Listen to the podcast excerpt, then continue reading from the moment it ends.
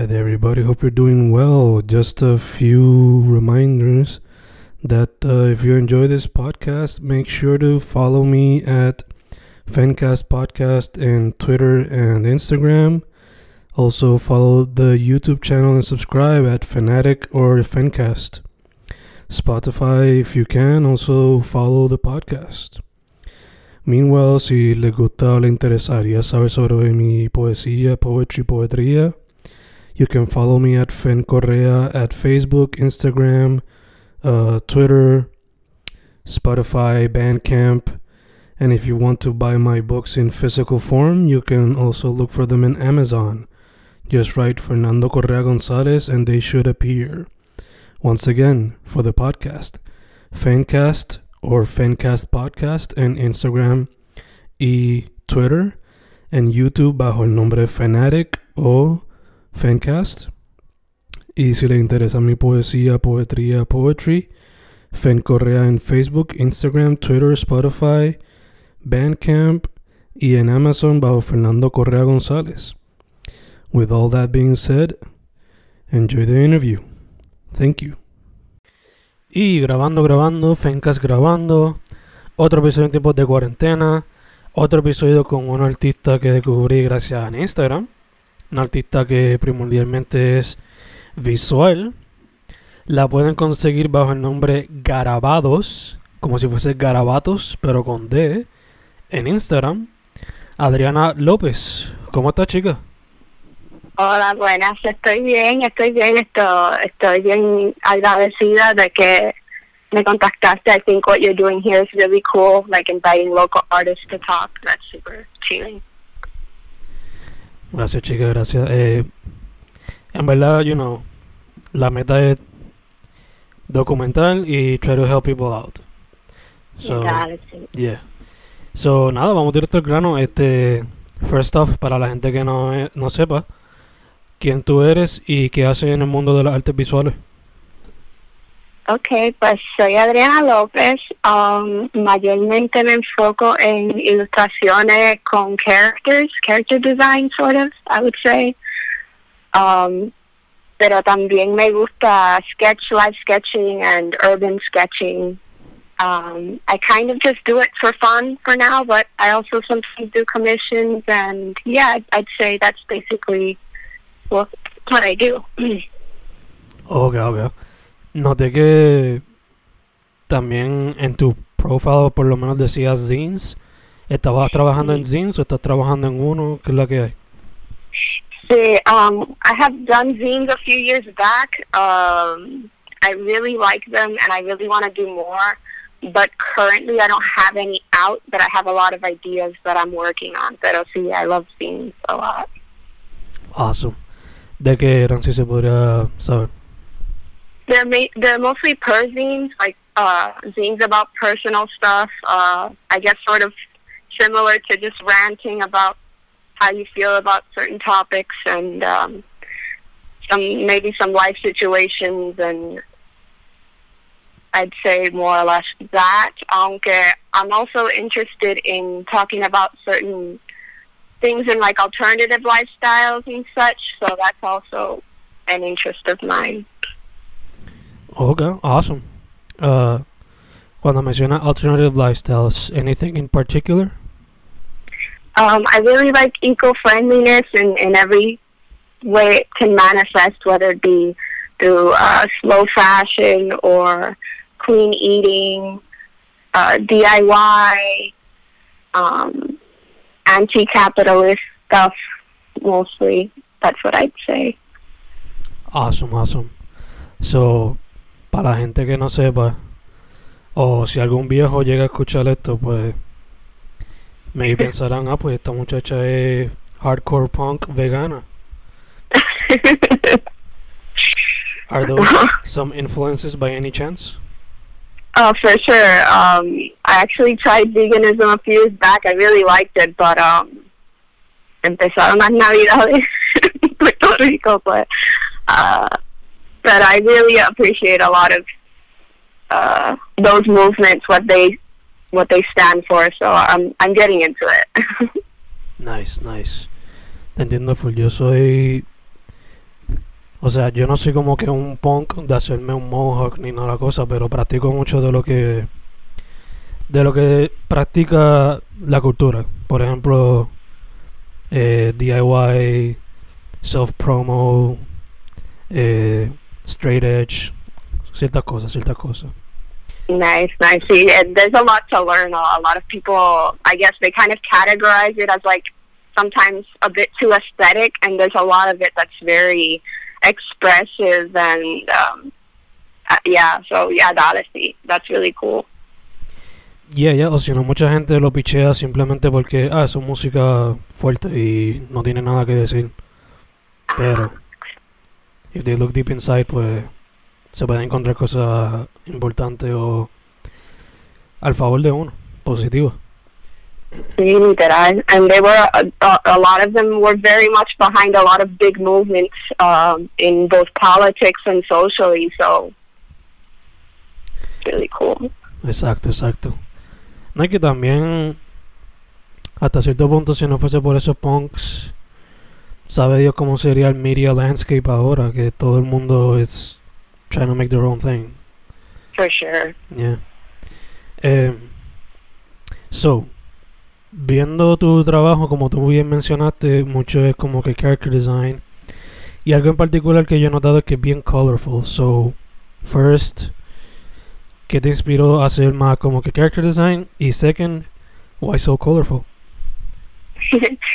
well, I kind of started drawing when I was really small, so a lot of influence came from that time, and I was always metida en el library de la escuela, and I would mainly be looking at stuff like Dr. Seuss, um, and as you can like remember, his stuff is really colorful and kind of wacky. So I feel like a lot of children's books influenced how I draw. And I guess that kind of extends to like kind of the focus in the characters como tal, um, rather than um, setting, because the settings in children's books tend to be pretty simple, you know. Uh, but I definitely would like to get more into that. But I digress. Um, I also really like Shel Silverstein. His um, pen work, his line art is. Uh, I just really kind of like that organic and kind of. I don't know how to explain it. It's um, really loose and expressive. So um, I'd like to think that most of my tendencies for the colorful and uh, charactery come from children's books. Nice. Ya que lo menciona, um, would you ever consider making your own children's book? Sea tú misma escribiéndolo or with the help of somebody else? For sure. Um, that's definitely something that I am planning on doing. Uh, it's just cuestión de like sentarme a brainstorm ideas. Um, because definitely that's something on my list. Um, oh, I, I, I remembered another artist that influenced me a lot was Richard Scarry. Uh, no sé si sabes cuál es. No, pero maybe si me mencionado books or shows.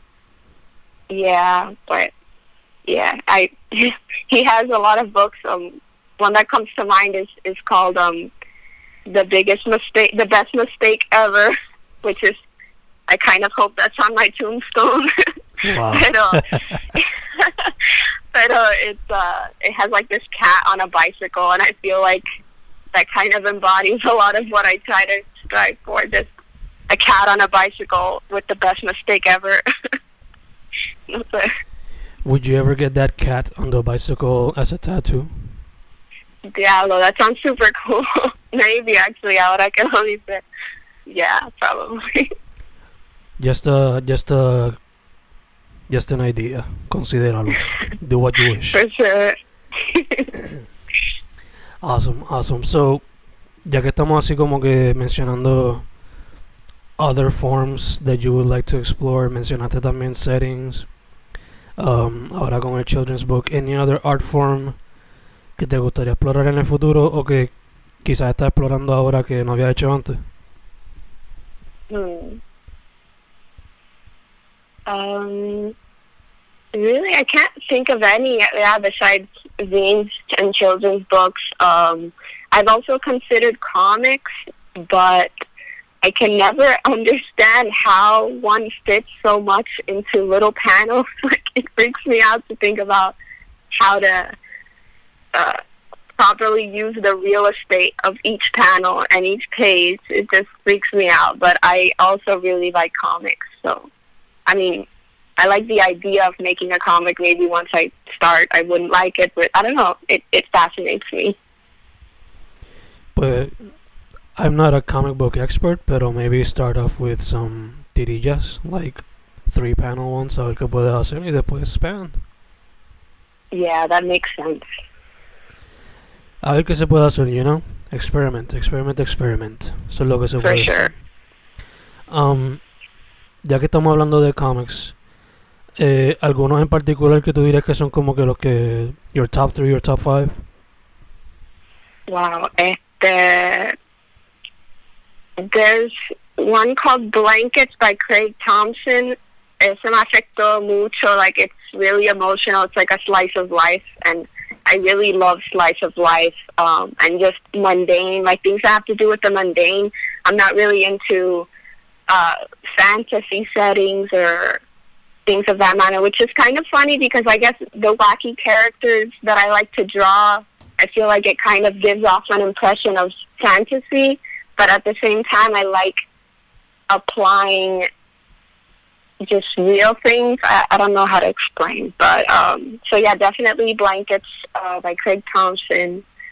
Um, oh, I forget the this the name of this one. Um, but it's by the guy that drew Adventure Time. He made a comic, and it had some.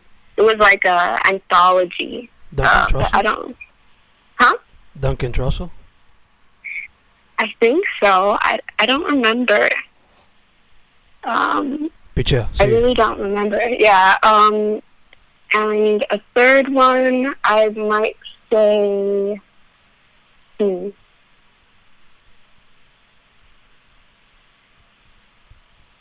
Yeah, I'm drawing blanks here. I'll get back to you if I think of something. Yeah, yeah, don't worry.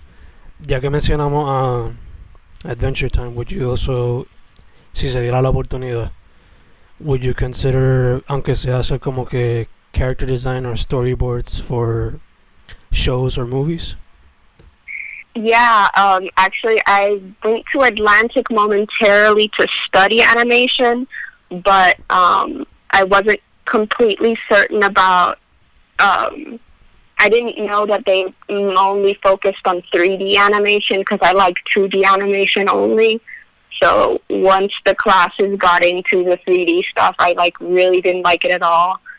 Um, so that's the only reason why I got out. But if it had had a curriculum with 2D art, it's possible I would be doing that now because I really do enjoy animation. Um, yeah. Nice. So si me fuese a decir top 3 animated shows y top 3 animated movies. Hmm. Incluye también anime, igual, si te gusta el anime. Well, going off anime, Madoka Magica is amazing. I really love how the witches are animated, that it kind of looks like mixed media and cutouts, kind of by hand. Um, second movie that comes to mind is Ponyo. Um, Beautiful. I love the colors and the shapes and everything moves so like elastic. It's super beautiful to look at and let me think of another one. Um I just keep thinking of Ghibli as to Spirited Away, of course. All good options. Uh, so está bien, don't worry. huh? All good options, en verdad, don't worry. and uh, I saw one recently called um, "On This Corner of the World." It's on. I think it's still on Netflix. that one also had really beautiful animations. So Is that anime or American animation? Um, I think it's anime. It's like uh 'cause it's a, a historical fiction. Well, it's not quite fiction. It's it's based off of the events of World War II through the eyes of um, people who lived in the rural areas that were affected. So yeah, I'm pretty sure it's anime. Oh, okay, okay. Y entonces, animated shows?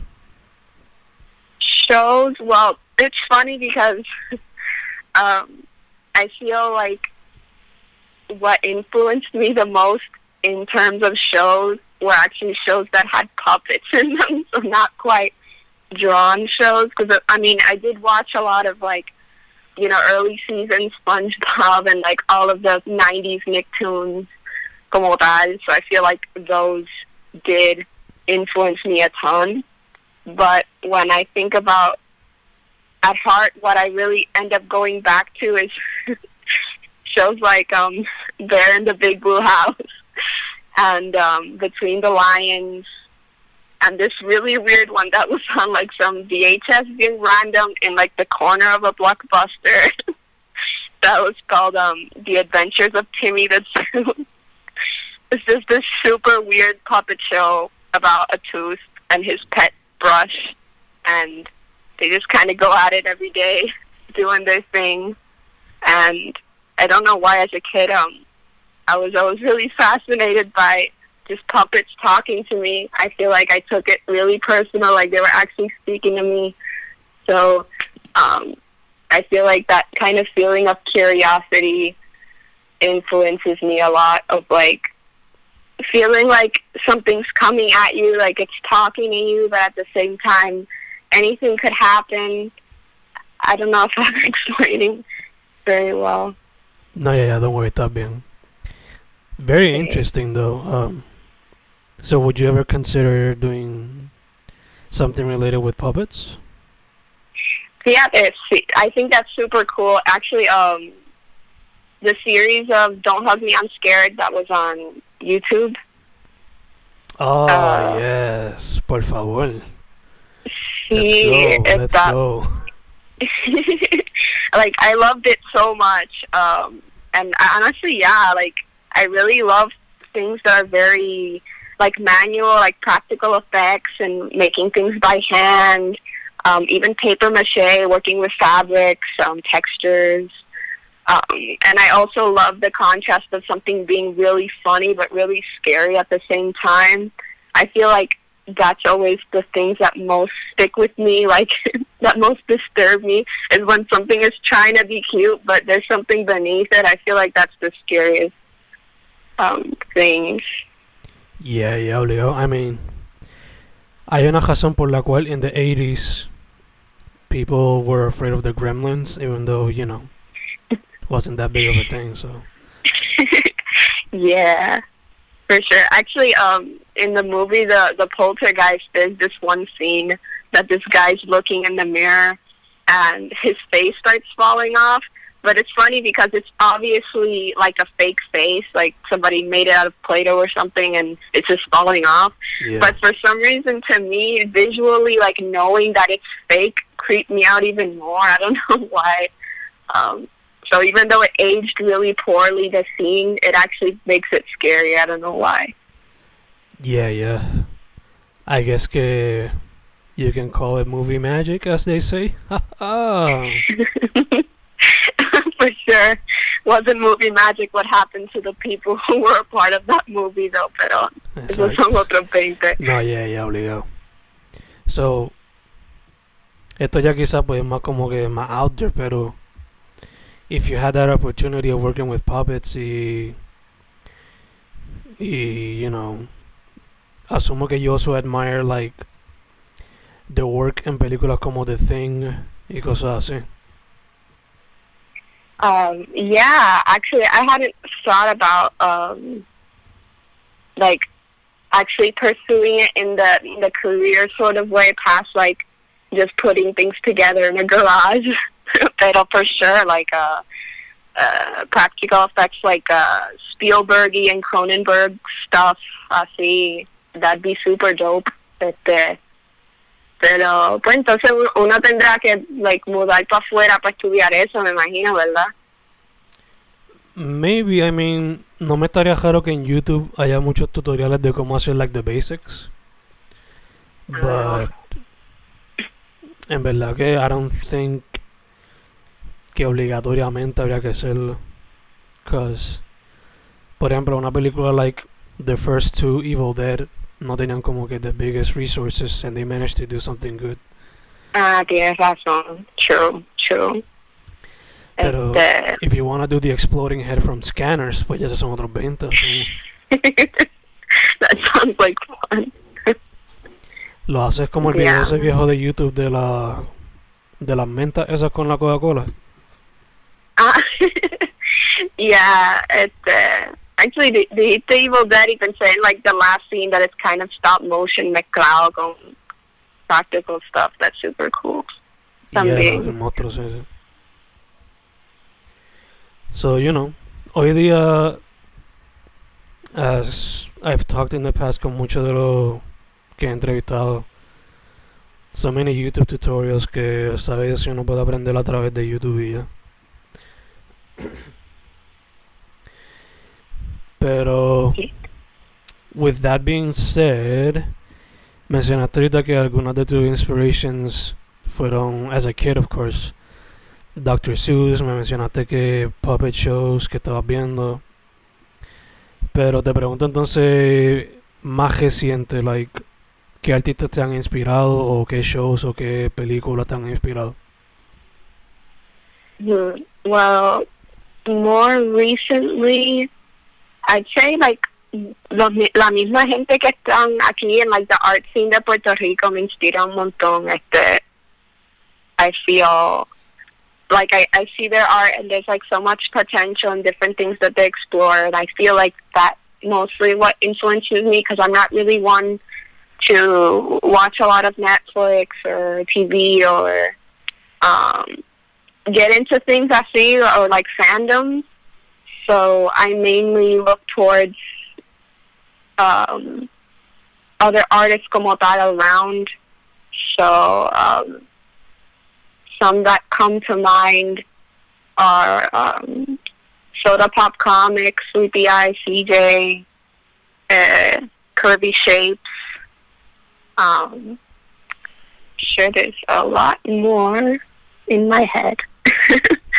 but I am drawing blanks again. Pero sí, este, I would I would definitely say just the local artists inspire me un montón because most of my influences come from many years ago. Gotcha, gotcha. Ya que menciona um, local artists, perfect segue to the next question. Este, ya que tú estuviste estudiando un tiempo en Atlantic, ahora estás doing your own thing. Eh, ves por las redes varios de los artistas que están activos. Asumo que en el pasado quizás fuiste para eventos presenciales. Um, te pregunto cómo ves la escena y are there any artists that you would want to collaborate maybe Um, well, the scene I feel like is very booming. I feel right now, um, um, and it's really unfortunate that we all have to go through quarantine, and a lot of, or rather, all the events had to be canceled. But I feel like in some way it brought a lot of artists a bit closer since now the main ways we can connect with each other is um I mean I guess nothing can compare to like an actual event and seeing everyone um but seeing as though you always have your phone with you, your iPad and you always see their art and you can comment, send messages and call people and um, think about ideas and a lot of times when we are by ourselves we start creating and making art uh, as like a comfort and also just a way to create something out of nothing. And um, so I feel like in that sense, the the art community, even though we're going through this quarantine, I feel like it's really sort of blossoming, and I I see a lot of support, and I think that's really cool. And as far as collaborating with other artists, for sure. Like in general, I I've actually been really interested lately in inking and coloring um, art. So honestly, like if anybody if anybody wants to have their art inked or colored or in, in that sort of collab way, I, I'm super up for it. I love coloring. As you could tell on my page, I love colors in general. So honestly, I'm really open to anybody who wants to try that out. I find it super funny. Sería bien cool. Awesome, awesome. Um, ya que mencionas, ya que mencionas que you're into coloring and whatnot, uh, not such a smooth transition, but still, fuck it. Um, let's talk about your creative process. Um, por lo regular, I mean, I know que para cada pieza it is always different, pero por lo regular, do you have like a a process that you go through? Like, tienen la idea set and you start doing it, or do you improvise? Do you have music in the background? Do you like to stay silent? Do you do it in the day, in the dark? And second, la cuarentena. How has how has it affected the creative process? Well, for sure, the um, quarantine has affected the process in such that I can't go live sketching people anymore because one, there's no crowds, or if there are, I definitely don't want to be there. And two, um, everyone's wearing masks and everyone does things quickly to get out of the places there are, which as they should. So I can't do that anymore. Also, drawing buildings, tampoco como que me animo mucho, like putting on the mask and going out urban sketching. So I can't really do that anymore. Um, as terms in terms of my creative process, um, it usually tends to be spontaneous. I just kind of feel like drawing something, so I'll just start, you know, doodling, and then I might see something I like, and then oh, let me try drawing this again, or maybe fixing this or that. So then I'll go back and edit it and look at it, and um, sometimes I end up going back to doodles that I drew a long time ago that I find in a sketchbook, and I'm like, oh, wh- why didn't I do anything with this guy? He's cool. So I'll just revisit some things. Um, but it usually isn't me thinking like, oh, what will I draw today? I'm going to draw a rabbit with Heelys, and then I sit down and draw a rabbit with Heelys. It's it's usually kind of um, improvised.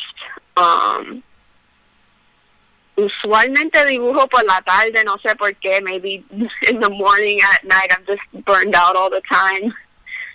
Um, and uh, as for music, I don't actually don't like listening to music when I'm focusing on something like studying or or drawing because I get carried away and I can't focus on two things at once. So I normally prefer silence, but when I'm coloring, since it's a lot more straightforward, then I will listen to music. Okay, okay, I got you, got you. Entiendo. I mean, it's different for everybody. Y en verdad que te entiendo que quarantine has been a big blow for a lot of people. Ya a mí para el principio, a mí en el principio pues I was like, I don't know, aprovechando el tiempo, pero últimamente I don't know if it's because of my job or la cuarentena or both, que como que se está yendo, I guess, la musa como le dicen, pero I guess que I gotta plow through it, por ponerlo así. Yeah, it's it's really been hard for everyone, um, and I mean, honestly, kudos to you for like being so encima de like las cosas que te gustan, like the the podcast and your writing y todo lo que estás haciendo, like está bien a fuego. So I feel like more people should, you know, feel ins- uh, kind of inspired by the even though everything's kind of slow and quiet, como que uno debe create something out of nothing and keep thriving. So, yeah, Obligado, obligado. Poco a poco. sí. Um, ya que estamos hablando de eso, like people should continue doing projects and what have you. Um, are you doing anything new right now, or are you doing stuff for a class? Digo, are you still a student? ¿O ya tú te graduaste? What's up?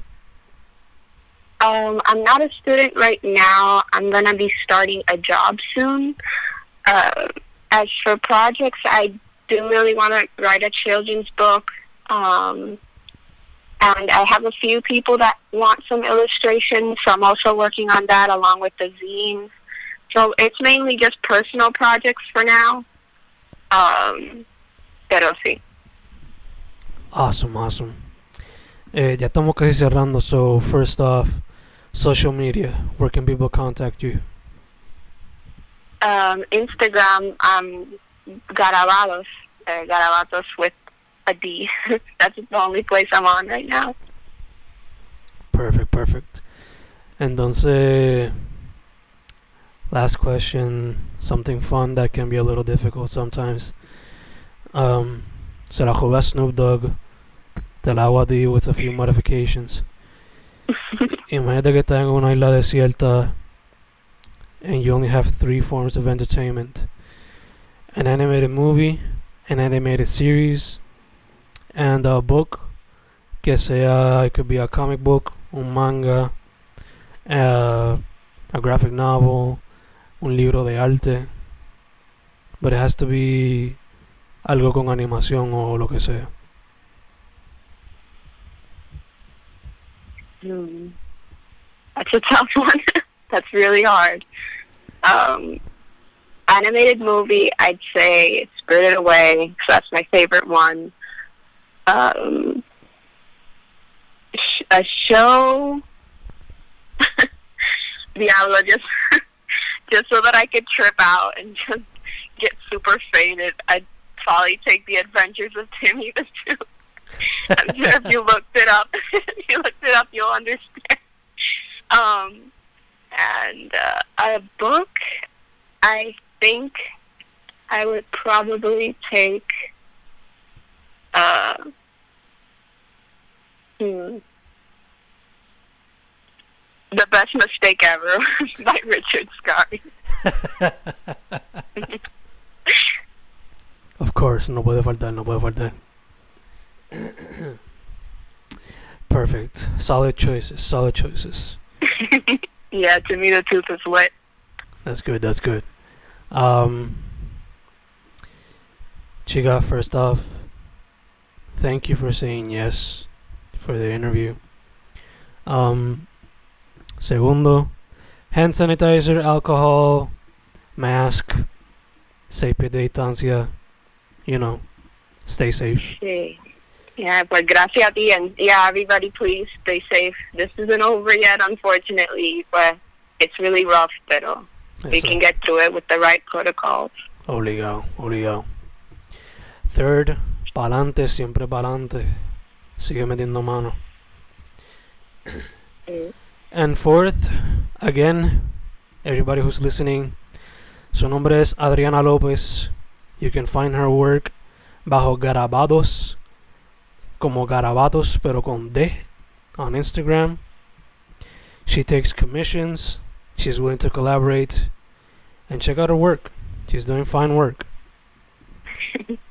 Una vez más, thank you, Adri. We're set. Gracias a ti.